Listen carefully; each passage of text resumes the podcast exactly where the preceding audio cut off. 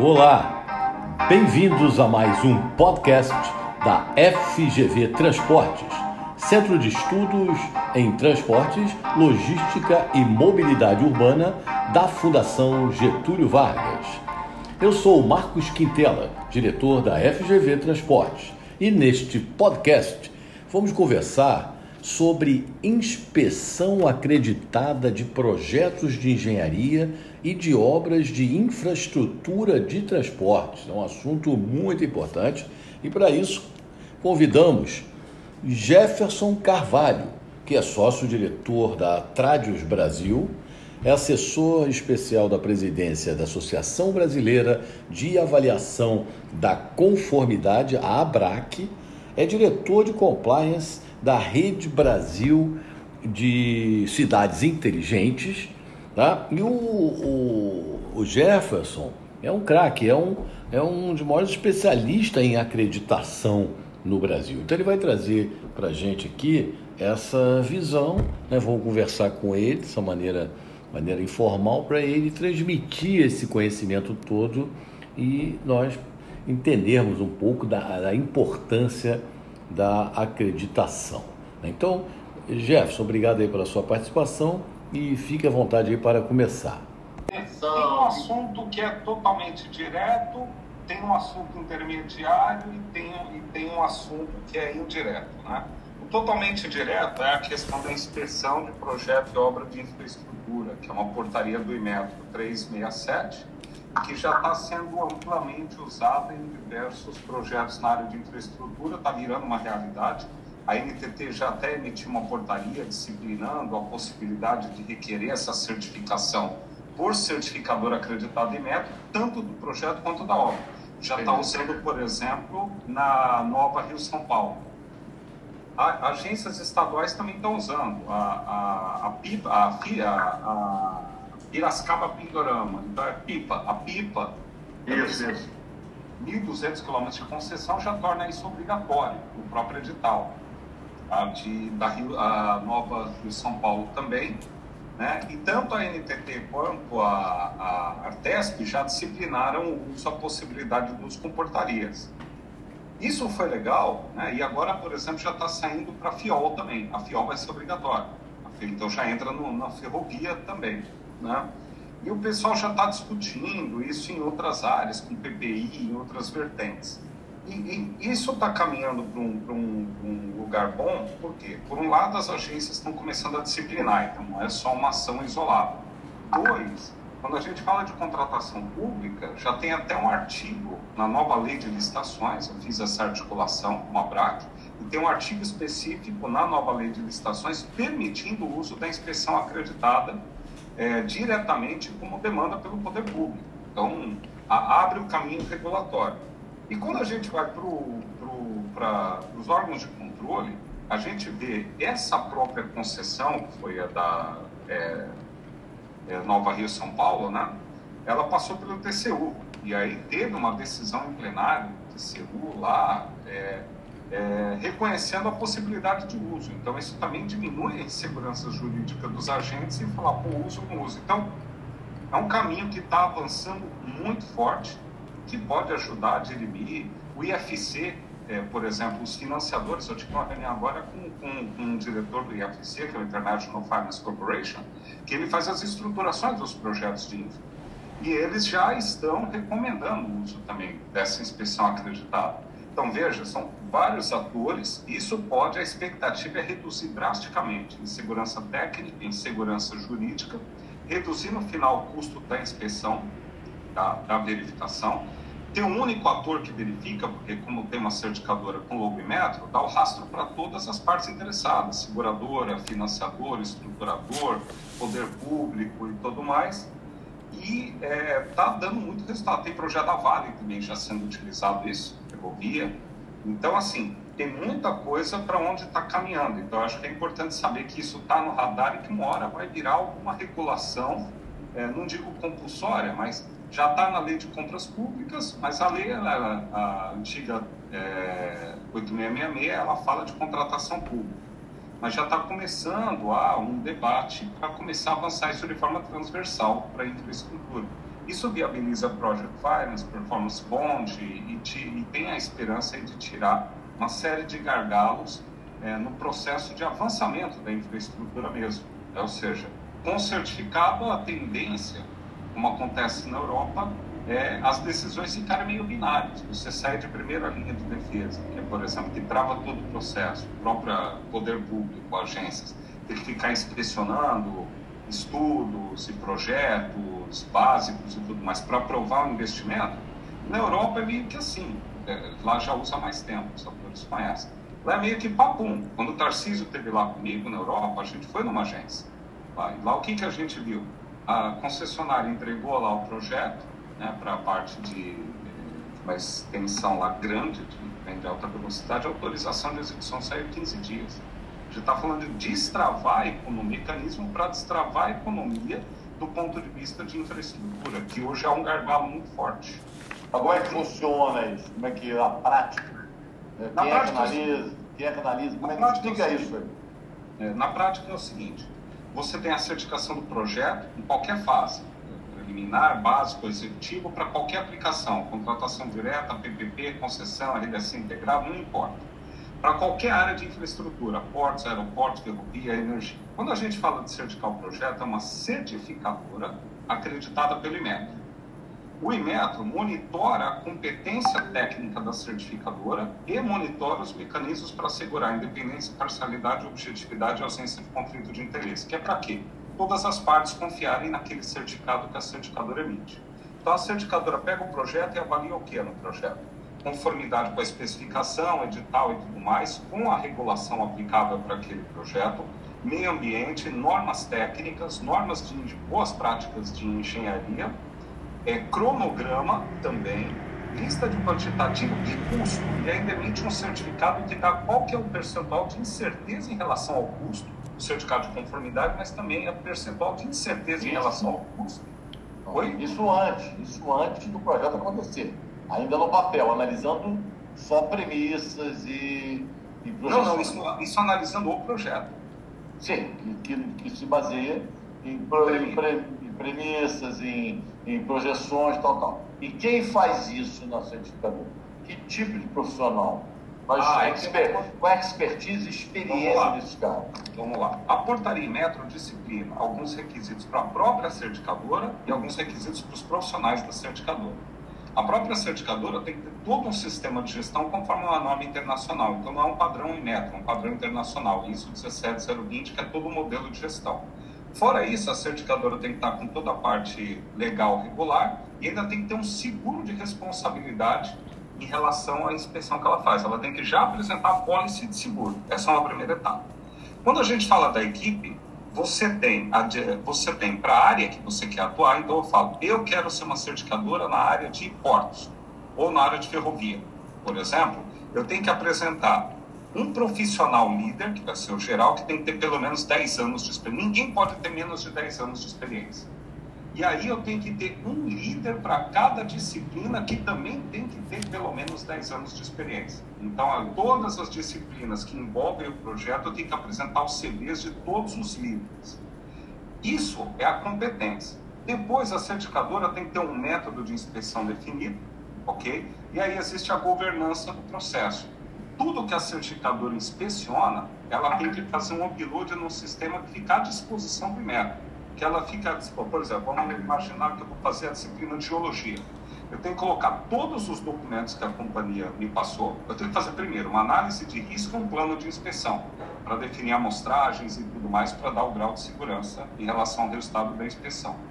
Faço o upload disso e depois tudo que eu vou fazendo, eu tenho que fazer o upload do dado de entrada, eu tenho que fazer o upload do meu relatório e qualquer revisão que tiver de relatório tem que também ser feito o upload e aí no final sai o relatório de cada disciplina.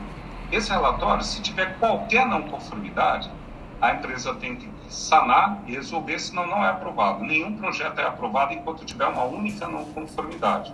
A governança é que o Inmetro pode, além das auditorias anuais que ele faz na certificadora, ele pode a qualquer instante entrar nesse sistema, Quintela, e ver se realmente os dados de entrada estavam lá, os relatórios estão condizentes com os dados de entrada, E as decisões realmente abrangeram todos os elementos que eram para ter sido verificados naquele documento e melhor, a decisão é compatível com o dado de entrada e com a especificação que deveria ter sido verificada.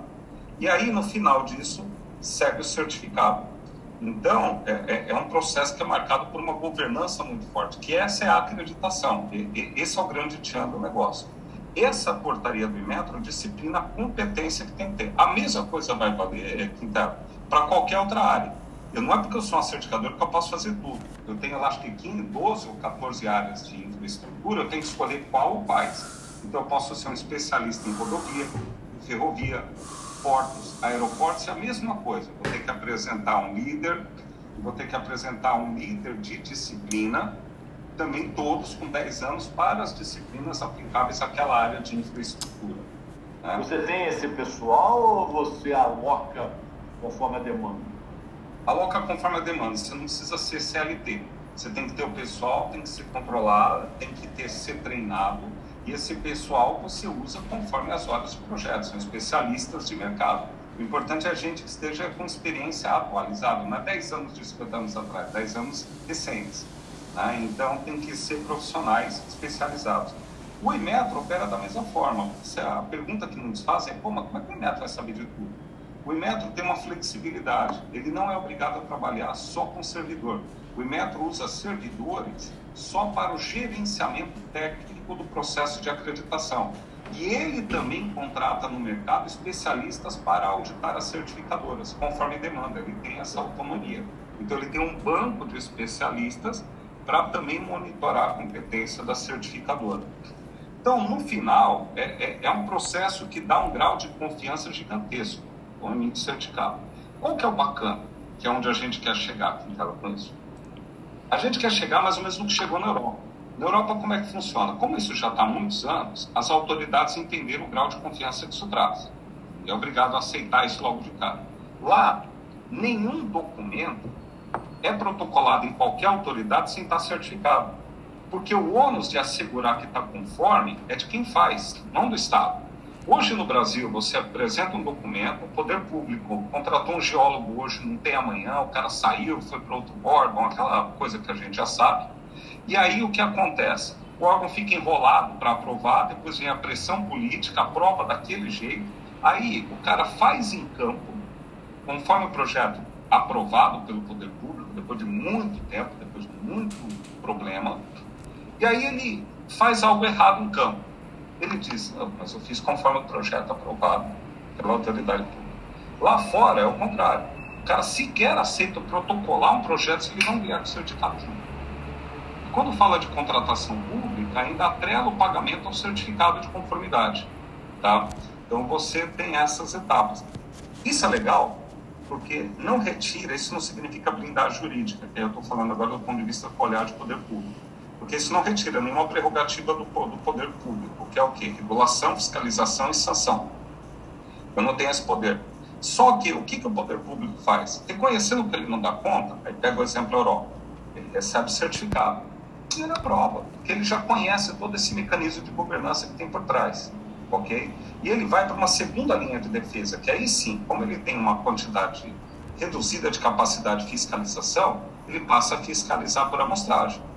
Tá? Os projetos... Se depois do projeto for executado conforme isso aí tudo, aí é outra história. Exato. Aí aprovou o projeto, projeto certificado. Agora já tem outra, outro escopo que é a execução da obra, né? a execução do empreendimento. Aí a certificadora também monta um plano de inspeção, uma análise de risco, a amostragem, tudo. E aí ele vai acompanhando ao longo da execução da obra só conformidade técnica, não é gerenciamento. Eu não vou lá ver se, se o cara fez dentro ou fora do prazo, isso é um problema de gestão. O que a gente quer certificar é que o que foi produzido está exatamente conforme o projeto e performa conforme especificado no projeto. São duas coisas diferentes. Ou deveriam ser a mesma coisa. Né? Na verdade, não adianta só eu fazer lá, por exemplo, é, a, a camada asfáltica, aplicação de CBUQ, e depois o CBUQ não performar em laboratório conforme especificado. A gente verifica até os laboratórios e, se for necessário, a gente faz as nossas avaliações independentes. Se a gente não confiar, retira as nossas próprias amostras. no final eu atesto, aquela obra está conforme o projeto. Né? Então, a ideia é essa. Quem paga essa conta, Zé? Quem paga essa conta é a própria empresa. E como a acreditação é método, aí tem outra vantagem. O poder público não precisa contratar, porque o Inmetro garante a credibilidade desse processo. Como a Artesp fez, ela colocou na cláusula que a concessionária vencedora é quem tem que contratar a certificador. Quando eu falo que vai reduzir o custo de controle, você fala, porra, mais um negócio, fiscalização, gerenciamento, verificador independente e verificação acreditada. É, é um raciocínio sedutor, mas está completamente errado. Porque nenhum desses três aqui tem é, o Instituto da Acreditação que dá confiança efetiva. Então, na verdade, o que acontece? Eu quero mudar aqui no Brasil com o que acontece na Europa. Na realidade, a inspeção acreditada é o paradigma. A partir daí, em função de qualquer risco que sobrar, aí você define, você modula como que você vai mitigar esse risco. E aí sim funciona a performance point, porque eu mitiguei os riscos de entrada. Performance é uma forma de mitigar. E outra forma de mitigar, e aí é, é, é um sonho, por exemplo, do Tarcísio, é chegar ao seguinte, que tal, você é uma construtora que faz ferrovia, certo? Se você faz ferrovia, então você é capaz de gerenciar a construção da ferrovia, não é? Se você se intitula construtor, é, você é sabe. Verdade, verdade. Então, para que gerenciador? Para que fiscalizador? Sabe o que, que é o ideal? Isso aqui, eu estou falando, eu estou dando um salto lá na frente, tá? O ideal é dizer o seguinte: construtora, Está aqui um padrão de gerenciamento, só para a gente falar a mesma língua. Está aqui um regulamento técnico que diz como o gerenciamento tem que ser feito. Faça e me entregue o relatório. Agora, uma certificadora vai inspecionar depois, periodicamente. Se tiver, eu estou confiando em você. Se tiver algo errado, a cobra vai fumar. E aí, o que, que você está falando? É de compartilhamento de risco, é mais ou menos o que acontece muito na área automotiva, quando você tem aquele just, aquele just in time, em que a automotiva, por exemplo, não tem mais nenhum estoque lá dentro. Quem é responsável por colocar a peça lá dentro e montar é o fornecedor. Ele não tem um pneu lá dentro. Só que se o fornecedor comprometer a linha de produção, a multa come. Então, o que, que ele está fazendo? Ele, ele delega ao fornecedor: olha, eu vou contratar com você, mas é você que vai fazer. Você é especialista, cara. Eu só vendo, o negócio é fazer outra coisa. Então, a ideia para a infraestrutura é essa. Então, no final, você coloca inspeção acreditada, que assegura a conformidade técnica do projeto, não só técnica, regulação ambiental, saúde e segurança, todas as obrigações do projeto. E quando você vai para a obra, você assegura a conformidade técnica da obra. O que, que sobrou? Se o cara vai entregar no prazo, né? Se ele está executando, a, depende da modelagem contratual, se ele está executando as horas ou não. E na concessão, nem isso, isso é irrelevante, porque é risco do concessionário. O que há, o que, por exemplo, no caso de concessão PPP, que o pessoal quer é o seguinte: a entrega para a sociedade está conforme. Isso não pode ser um risco da sociedade. Né? Se, é, eu não posso entregar a obra errada e falar, não, isso é risco do concessionário.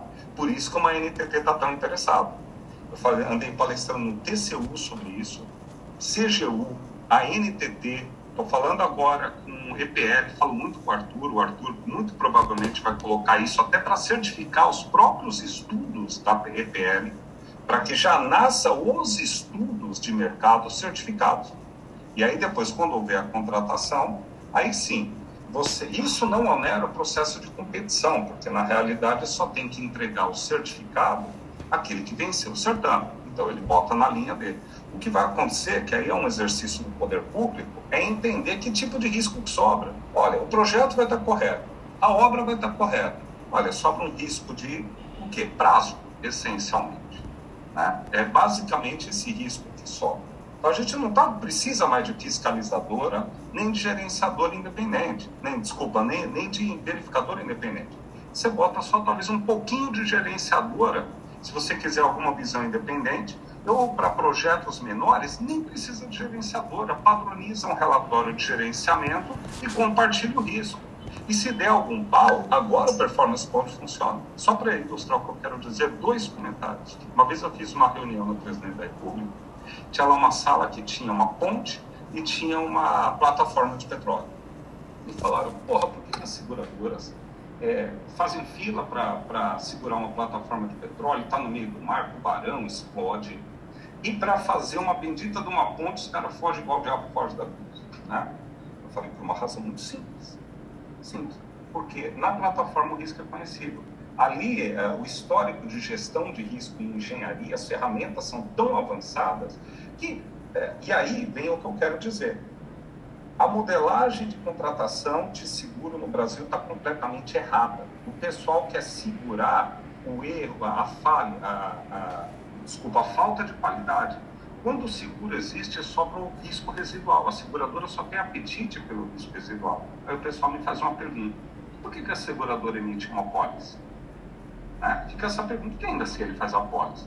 Primeiro, que ele bota um valor alto, e segundo, porque ele sabe vai Eu não conheço. Se você conhecer alguém que conseguiu usar o Performance Bond, eu, a, a gente para, a, a cerveja por minha conta. Porque não consegue, o cara glosa.